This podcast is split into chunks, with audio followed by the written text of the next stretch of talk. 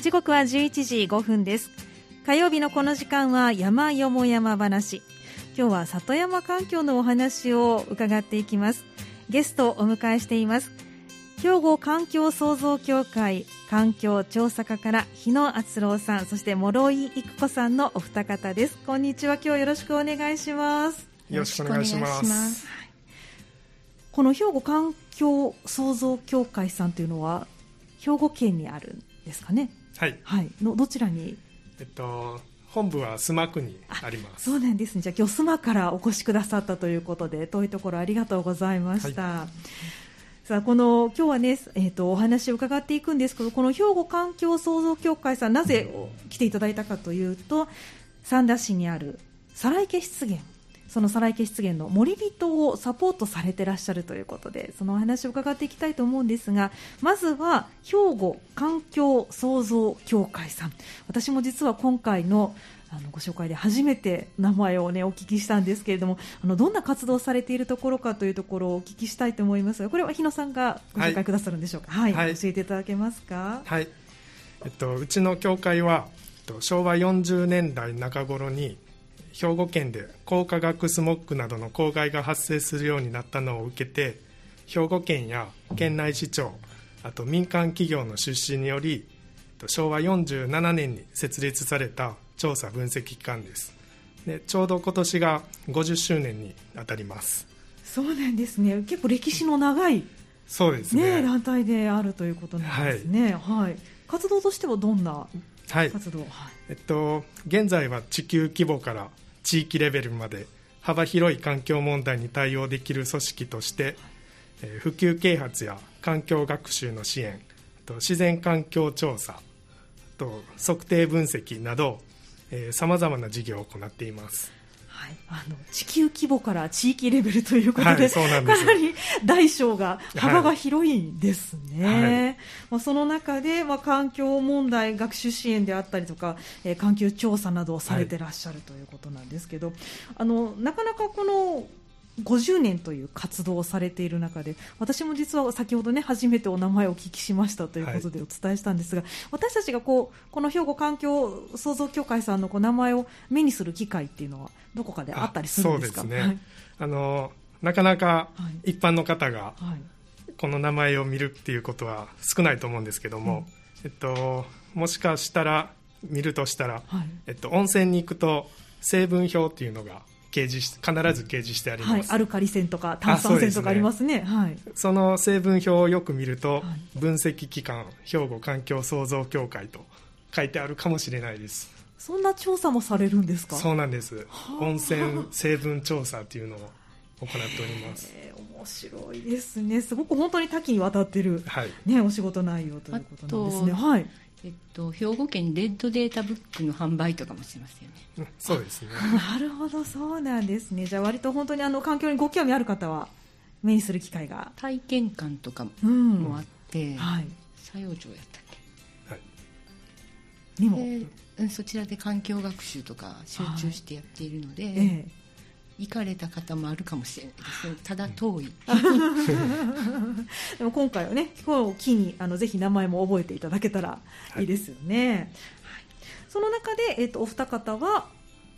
はい、はい、えっと、私たち2人は、はい、えっと、この中の主に自然環境の調査などをする部署に所属しています。はい、ということで環境調査課にいらっしゃるということですね。はい、まあ、ちょっとこの漢字がねたくさん出てきて 耳で聞いてもあの難しいところもあるかもしれないんですけれどもあの日野さん諸井さんそれぞれあの2人どのようなご専門のお仕事をされているのかっていうのをお聞きしてもいいですか？はい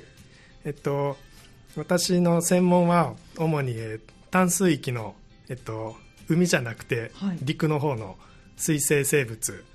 えー、と陸の水生生物、はい、海は専門外なんです。あということ、えーと、川とか池とかそうですね。沼とか、はい、そんな感じですかね？そうです、はい、あと環境教育、はい。えー、保全生態学ってちょっと難しいですけども。生態学、はい、あの、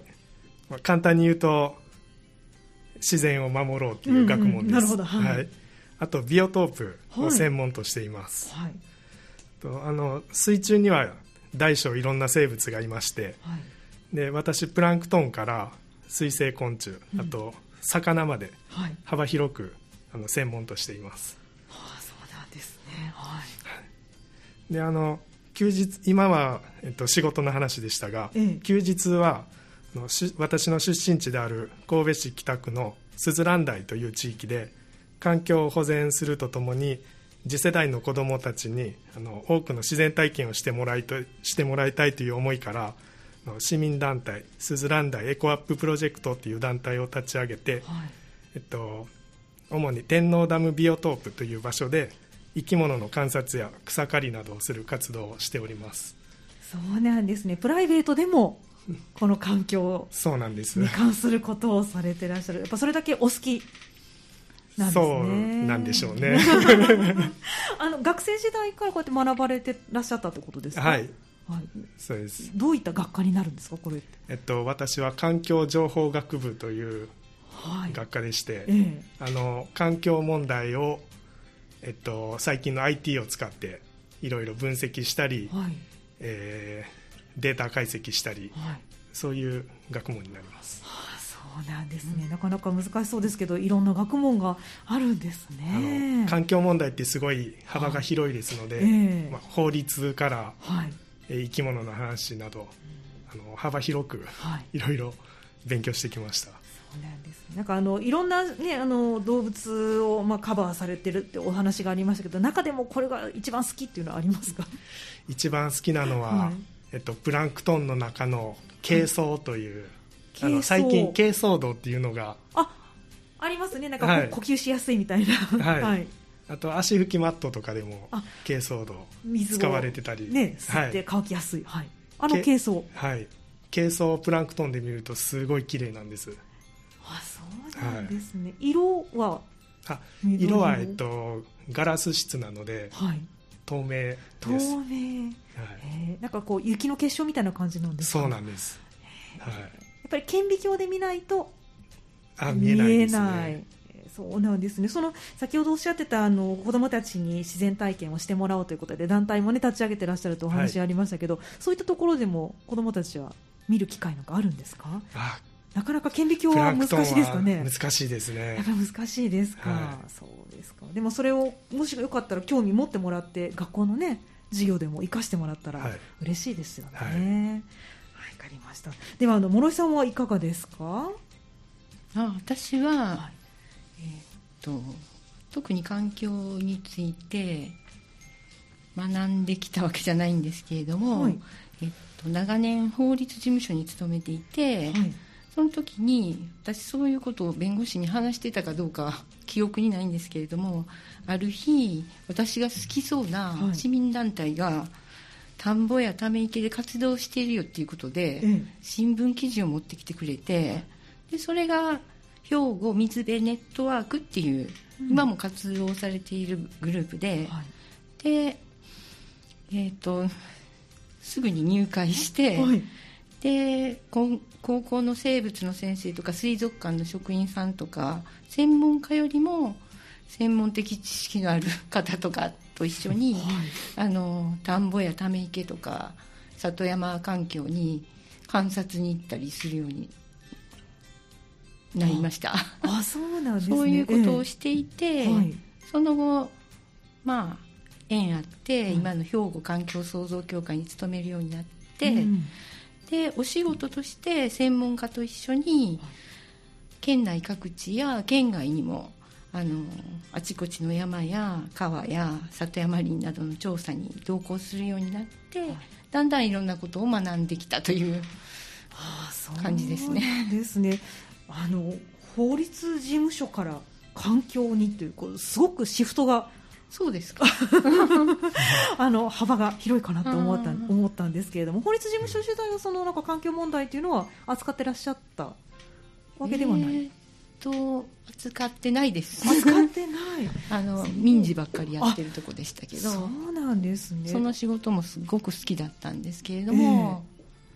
えー、えー、と弁護士さんがもう80超えられて、引退モードに入られたんでうん、で次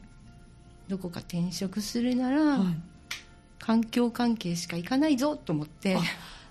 もともと好きだったので、えー、でなぜか今はここここにいます。そうですか。もともとお好きだったっていうのは何かきっかけは終わりだったんですかね？えー、っとそうですね。子供の頃、うん、母の実家とかに行って、うん、えー、とおたまじゃくしを取ったり、うん、そういう幼い頃の体験がベースにあり、はい、で小学校時代はなんか崖登りを趣味としてたり山を歩き回ってたりして、あそうなんですね。そういうのはもともと好きでしたね。じゃあ自然環境に触れる機会が多かった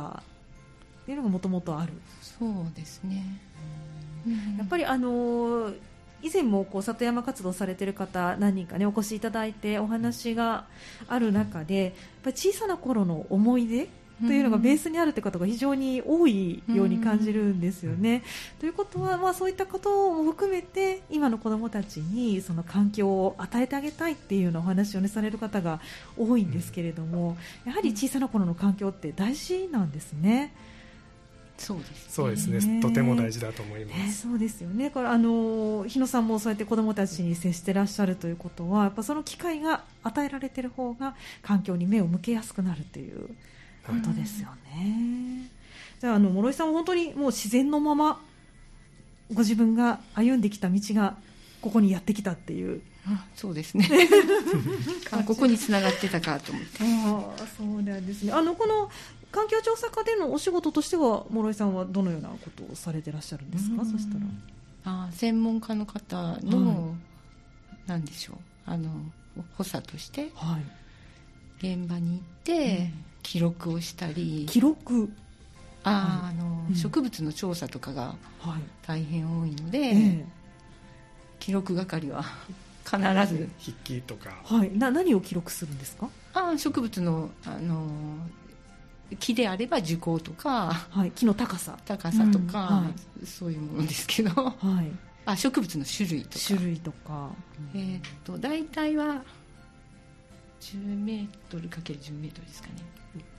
コドラートっていう枠を作って、はい、その中の植物を見ていくんですけれども、もうどんなにちっちゃい双葉でも、あの種名を言い当てる専門家ってすごいなと思って。ああそうですか。あの諸井さんはじゃあだいぶそれはもうお詳しく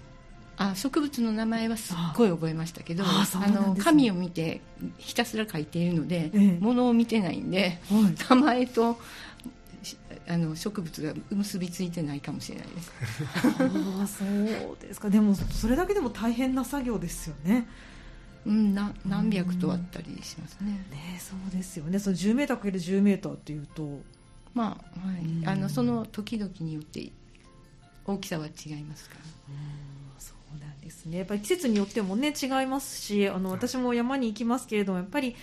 こう花でも花が咲いてなければつぼみだったりとかまだつぼみもできてなかったりする、はい、なんだかわからないってい。うことも結構ありますのでその葉っぱだけ見てわかるっていうのはさすがプロですよね。まあそういったあのお二方に今日お越しいただいてあの再来家湿原の、ね、お話にも伺っていきたいと思うんですけれどもあのこの兵庫環境創造協会さんはその再来家湿原の森人を、まあ、サポートされていらっしゃるということなんですがこの森人っていうでどういった活動をされている方々なんですかね？えっと一言で言いますと、はい、再来家湿原の環境を守るためになくてはならない活動をしてくれている人たちです、はい、なくてはならない活動と言いますと、はい、えー、っと日本の環境では、大抵の場合放置すれば、えっと、どんな場所でも森林になろうとします。森林になってしまいます、放っておいたら森になってしまう。森になってしまいます、うん、で再来家湿原も、うん、今は湿原ですが放置すれば森になってしまいます、はい。ね、今は、えっと、サギ草とか、うん、あの湿原特有の植物が、えっと、入る希少な場所なんですが、と、森林になってしまえば湿原性の植物であるサギ草とかは消えてしまいます。それを食い止めて、と、もっと魅力的な場所になるように観察路を作ったり、はい、えベンチを作ったり、はい、そういう活動をしてくれているのが森人さんです。あそうなんですね、はい、ね。と50年くらい前まではあの昔話に出てくるおじいさんは山で芝刈りにっていうことが実際に行われていまして生活するために木を定期的に山の木を定期的に切っていました、はい、で湿原に入る草なども牧草などとして刈り取られていたらしいです、うん、でそれによってそういう活動によって活動というかそういう生活ですね、はい、によって湿原が森林になるのを森になるのを人為的に食い止められていました。で今はそういう役割を、えー、する人がいませんので、はい、えっと、その役割を、えー、森人さんが担ってくれているっていうわけです。あそうなんですね。ですから自然環境というのをこれは人間が今手を加えないと守れなくなってしまっている、はい、という状況なんですよね、はい、まあ、エネルギーとして芝刈らなくても使うことをね、ね。釜がなくてというわけですもんね。なるほど、そうなんですね。じゃあ、この森人自体はいつ頃から発足したんですか、ね、え、はい、あ、じゃあ、諸さんに、はい、お聞きしてもいいですかね。はい、えっと、2016年に、はい、三田市さんが。私たち兵庫環境創造協会もお手伝いさせていただいたんですけれども、はい、サライケ湿原保全活動計画というのを策定しましたで同じ年に保全に参画してくれる市民を募集して、えー、っとそれは皿池湿原の森人っていうボランティアさんをそう呼ぶって決めて、決めてというか、名付けて募集をして、で養成講座座学と現地での活動の、えー、と実地に 2, 回でしたかね、はい。を経て翌年の4月から森人の活動がスタートしましたそうなんですね。というと割とじゃあ比較的新しい団体になるんですね。5年目ですね。5年目ですよね。それまでじゃあ再来決権は特に手入れはされてらっしゃらなかった？はい。されてなかった。されてなかった。はい。もう林森ですね。かなり荒れた状態になって湿原もすごくちっちゃくなってしまってました、ああそうなんですね。そこから手を入れられて、今だいぶ湿原の形は戻ってきてるんですかね、はい、その話をちょっとね後半にまた伺っていこうと思いますけれども。あの兵庫環境創造協会さんではこの森人さんの、まあ、指導サポートをされていらっしゃるということなんですがこれどういった内容でされていらっしゃるんですか？私たちは再池湿原の自然を保全再生するのにどういうことができるかっていうその手法みたいなのをお伝えしています。で、えーと、四季を通じて保全活動もすることが違ってきて、はい、で木を切っていいシーズンとか木を切っていいシーズン、うん、草を刈るにも、はい、残したい増やしたい、えーと、花の咲く植物とかは、はい。種ができて種が落ちた後に刈らないと、はい、種ができる前に買っちゃうと増えないので、ええはい、あと残したくない植物であれば種のできる前に刈り取らないといけないとかなんかポイントがあるので、はい、そういうのをお伝えしたり、え、あと安全面とかに気を配ったり、うん、まあ、三田市さんと調整しながら、あのー楽しく、うん、でも安全にできるようにちょっとサポートさせていただいているというのがあります。はい、でまた、えっと、人と兵庫県立人と自然の博物館の石田先生、石田博明先生にもあのね、えーと、年間年間何度か来ていただいて、えーと活動の成果を見てみいただいたり、うん、新たなアドバイスをいただいたりしています。そうなんですね、はい、えっと、森人さんはどこのボランティア団体もそういう傾向があるんですけどリ,、リタイアした時間に余裕のある方が多くて、はい、でさまざまな経験をもすでにされていて、うん、で皆さん複数の環境団体に属されてたりしてで、ね。でもキャリアが終わりの方も多くて、うん、もちろん初めての方もいらっしゃるんですけれども、うん、皆さん好きなことがそれぞれあって興味の対象が植物であったり昆虫であったり、木工が得意だったりおいいですね。写真が好きですごいいいカメラ持ってこられてたりして、でそういう方々から私たちも学ぶことが多くて、でそういう学びのいい楽しい現場です。仕事です。そうなんですね。なんかあのサポートっていうこうねご指導されてるのかなと思ってたんですけどそうではなくてなんかこうウィンウィンというかお互いがお互いのいいところ、ね、知識をこうお話ししながらっていう形で進めてらっしゃるんですね、はい、まあ、でももちろん専門的な知識も必要になってくるということでそのサポートをされているということなんですね。はいはい、かりました。では、ここで一曲お送りして、後半には再来家出現についてもう少し詳しく伺っていきたいと思います。後半もどうぞよろしくお願いします。今日の山よも山話は兵庫環境創造協会から環境調査課日野敦郎さん諸育子さんのお二方お迎えしてお話を伺っています後半もどうぞよろしくお願いしますお願いしますさあ先ほどあの再来家出現の森人の、ね、サポートをされていらっしゃるというお話を伺ってきたんですけれどもあの今、森人さんって何人ぐらいいらっしゃるんですか、えー、登録されている方は50名ほどです。すごいたくさんいらっしゃるんですね、はい、はい、常に活動されているのは大体？えー、っと大体20 15名から20名ほど。が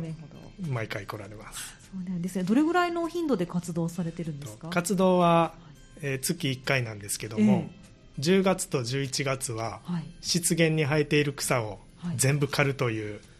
大仕事がありますので、はい、その時だけは月2回活動しています。そうなんですね、まあ、先ほどあの、ね、諸井さんが他の環境団体とかあの里山のボランティア団体もこう合わせて入っていらっしゃる方も多いという話もありましたので月に1回だとちょうど活動しやすいのもあるかもしれませんね。そうですね、はい、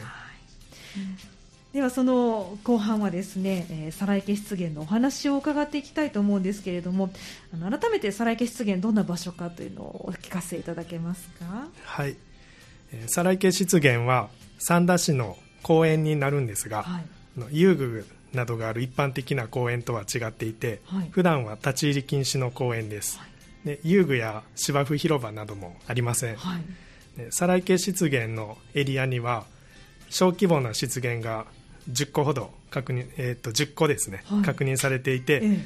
え、それらをまとめて再来系湿原と呼んでいます、はい、湿原だけじゃなくて里山やため池草原など多様な環境があってで絶滅が危惧されている動植物が現在68種も確認されています。あそうなんですね。68種類。これはすごい数です、ね、そうですよね。はい、はい、そんな貴重性から再来家湿原は2019年に兵庫県の天然記念物に指定されました、はい、これはねあの記憶に新しい方も多いと思います、はい、はい、湿原と言いますと尾瀬や釧路などの大湿原が有名なんですが、ええ、それぞれ湿原の成り立ちが異なっていまして、はい、皿池湿原は湧き水によって常に潤っているという場所です、はい、湧き水で潤っている場所。はい、はい、えっと尾瀬とか釧路とかはまた違う？尾瀬は、はい、えっと主に雨水雨水。ね、はい、釧路の場合は釧路川という川の河口域にできた湿原です。あそうなんですね、湿原って一括りにしてはいけないんですね、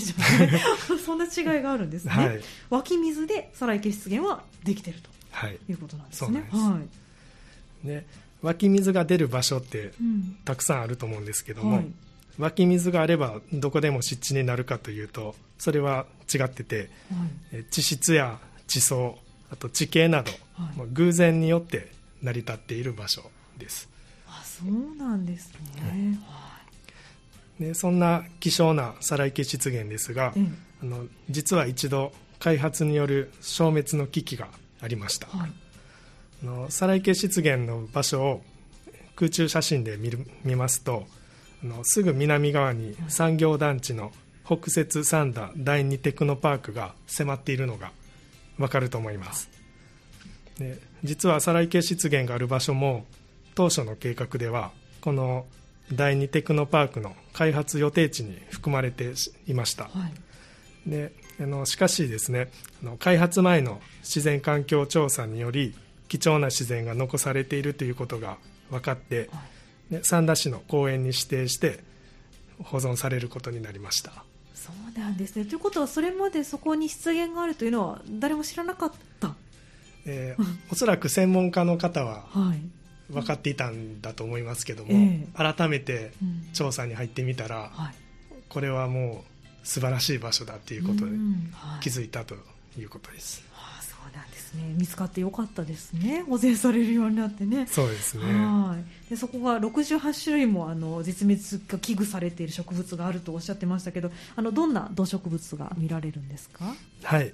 えー、サライケ湿原には湿原という変わった環境でしか見られない生き物たちが住んでいます、はい、で例えば、えー、有名な植物でしたら真っ白な鳥があ鳥のサギが羽を広げたような花を咲かせるサギ草、うんはい、あと鳥のトキのようなピンク色の花を咲かせるトキ草、うん、あと虫などをネバネバの粘液で捉えて消化吸収してしまう食虫植物のモウセンゴケなどの植物が生えています、はい、あと世界最小クラスと言われている可愛らしい八丁トンボも見ることができます、湿原の生き物だけではなくて里山や草原の生き物、あとため池の生き物など、えっと、全て合わせると532種類が確認されています。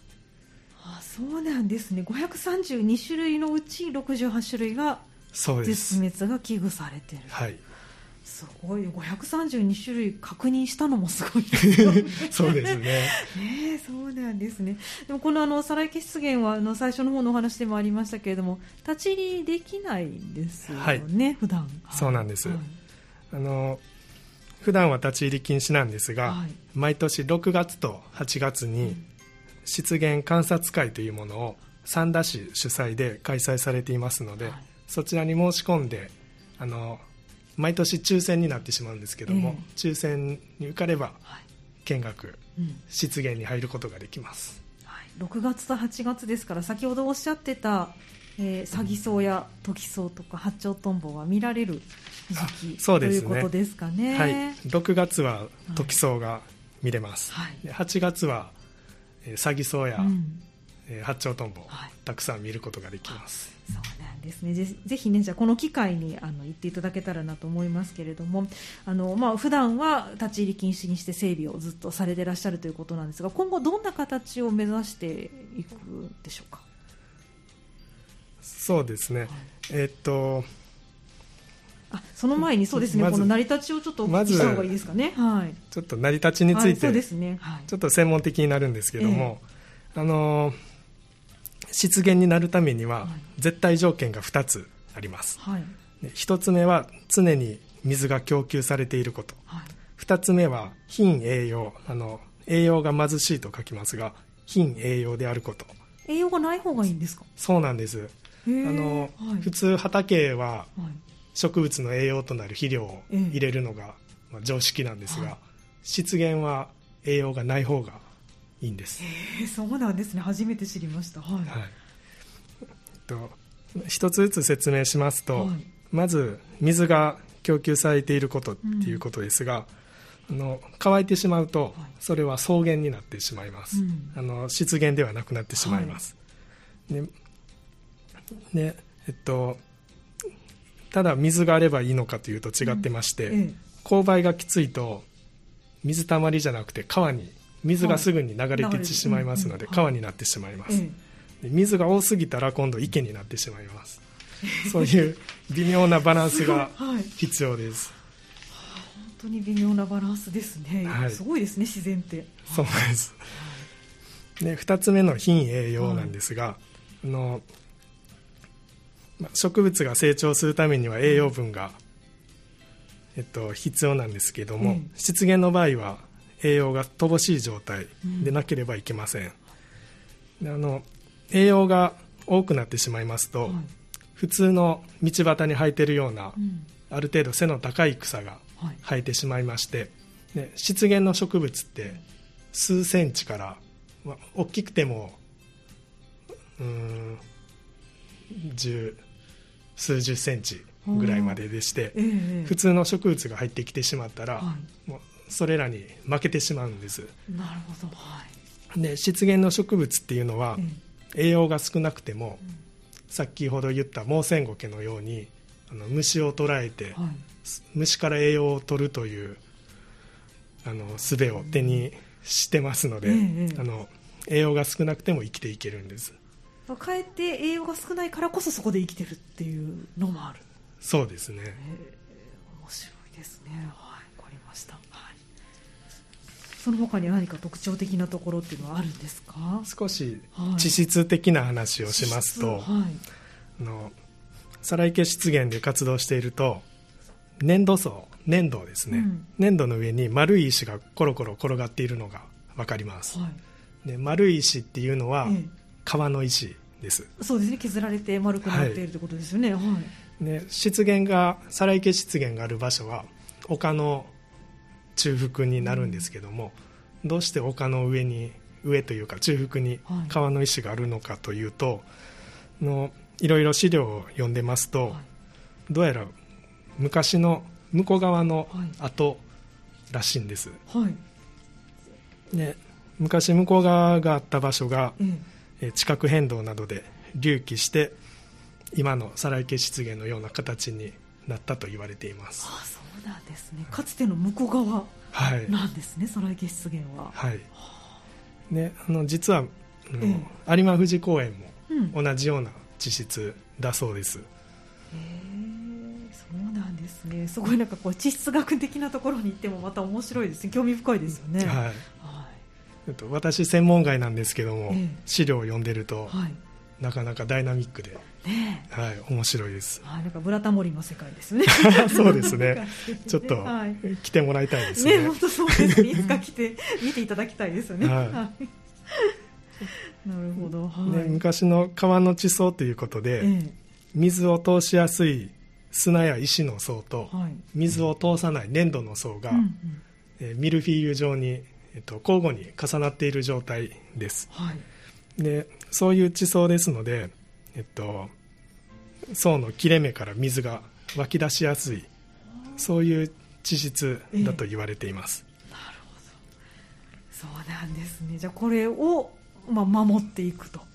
はい、いうこと。この形を。そうですね。ですね。だから草刈りも必要、はい、で木も伐採しなきゃいけない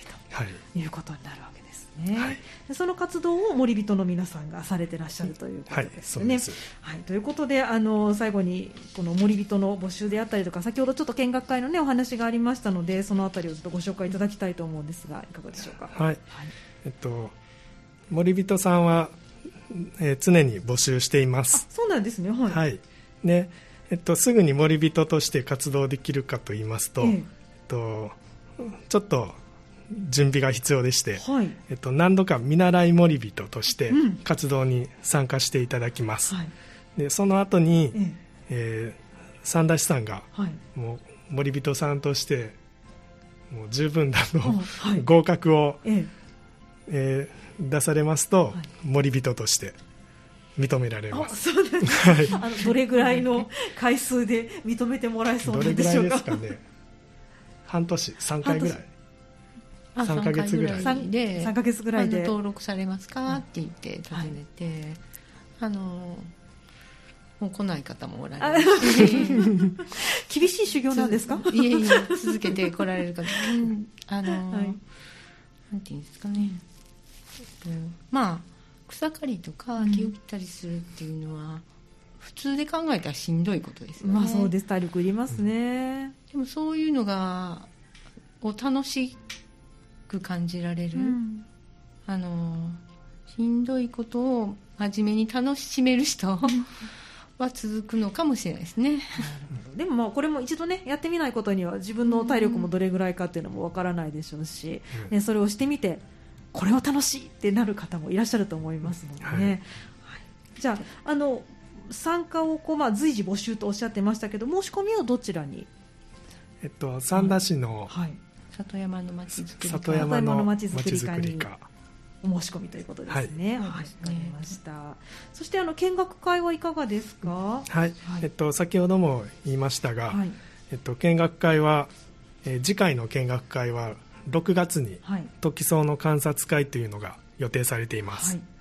い、でこちらおそらく三田市の広報などで募集案内が出ると思いますので。はいえっと、注意して見ておいていただけたら と思います。はい、この4月ぐらいからですかね。大体出るかなと思いますので、はい、ちょっと、はい、注目していただきたいと思います、はい、ただあの毎年人気のイベントでして、応募多数の場合は抽選になってしまいます、ね、これまで見てますと、ええ、もう必ず抽選になってしまってます、はい、であの湿原って大勢の人が歩いてしまうと、うん、場所が荒れてしまいますので、えっと、どうしても人数制限が必要ですので、そこはご理解お願いしたいと思います。はいました。貴重な機会ですから、まあ、抽選ということを、ね、理解した上で念頭に置いた上でぜひ、ね、皆さんに参加していただきたいですね、はい、はい、ありがとうございます。今日はあの再来家湿原のお話をいただきましたゲストに兵庫環境創造協会環境調査課から日野敦郎さんそして諸井育子さんのお二方お迎えしてお話を伺いました。今日どうもありがとうございました。ありがとうございました。以上山よも山話のコーナーでした